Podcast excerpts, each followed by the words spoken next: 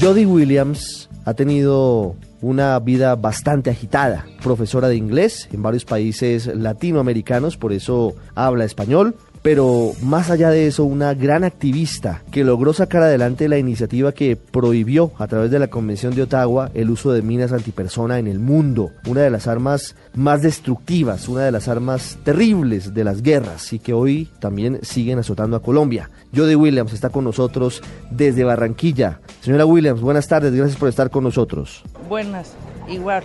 Señora Williams, quisiera preguntarle en principio la experiencia que usted ha tenido como activista, de qué manera la puede compartir, la puede transmitir a la realidad que vivimos los colombianos. ¿Cómo ve a propósito a nuestro país muy cerca, a puertas de un plebiscito por la paz?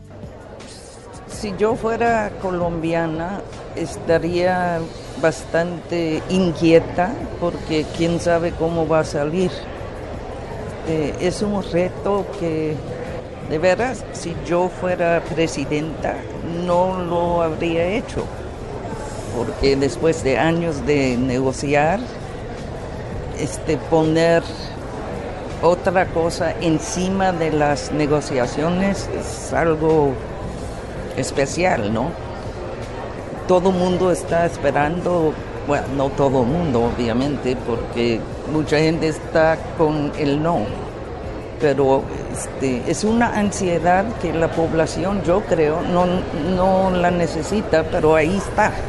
Entonces, espero que este, se fijan en el futuro diferente y no ven este, el voto como voto como si fueran votando por un presidente, o sea, han politizado el este, el plebiscito demasiado y no tiene que ver con ni uno ni el otro, tiene que ver con el futuro de todo Colombia, ¿no?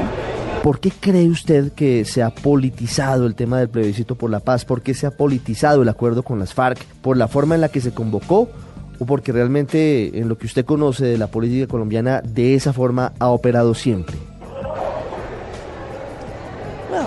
No es secreto, ¿no?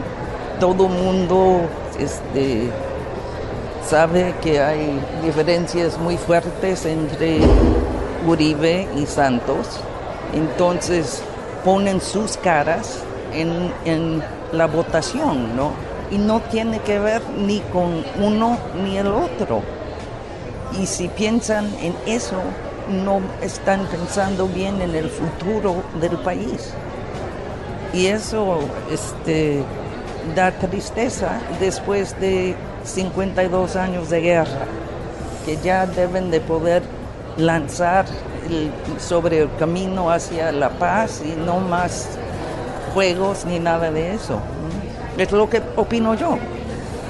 Usted que ha sido activista en un país que no estuvo en guerra, interna como Estados Unidos, ¿de qué manera puede enviar a los colombianos el mensaje de que el acuerdo con las FARC simplemente es la firma de un papel, que puede ser un acto importante y simbólico, pero que la paz la construimos desde cada uno, desde las acciones que adelantamos?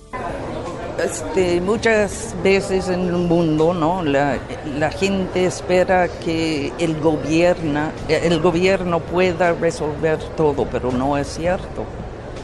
Este, la paz solamente va a tener éxito en este país si todo colombiano se lanza este, en la implementación de la paz. Y no, no deben de pensar que de un día para el otro van a vivir en un país con paz. Hay veces que donde van a este, vivir pasos para atrás y luego pasos adelante. Este, es todo un proceso. La guerra duró, duró este, 52 años o más o menos, ¿no? Entonces, de un día para el otro no van a haber paz.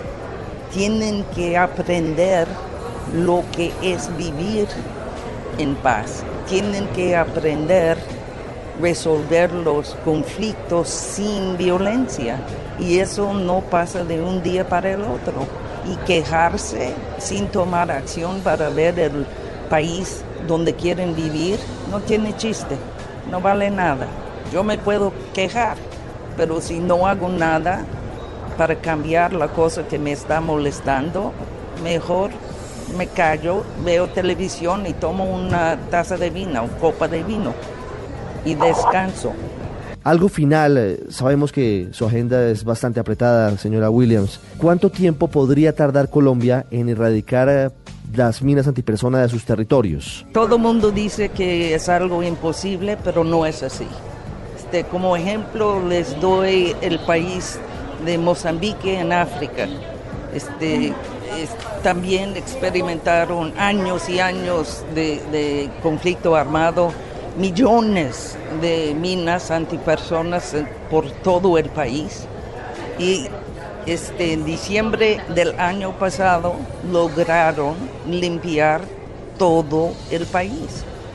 Este, no es fácil, pero en, un, en una forma, pero en otra forma sí es fácil. Es hacer un plan y empezar a desminar en los lugares más importantes para industria, transporte y donde vive la mayoría, o sea, poblaciones más grandes.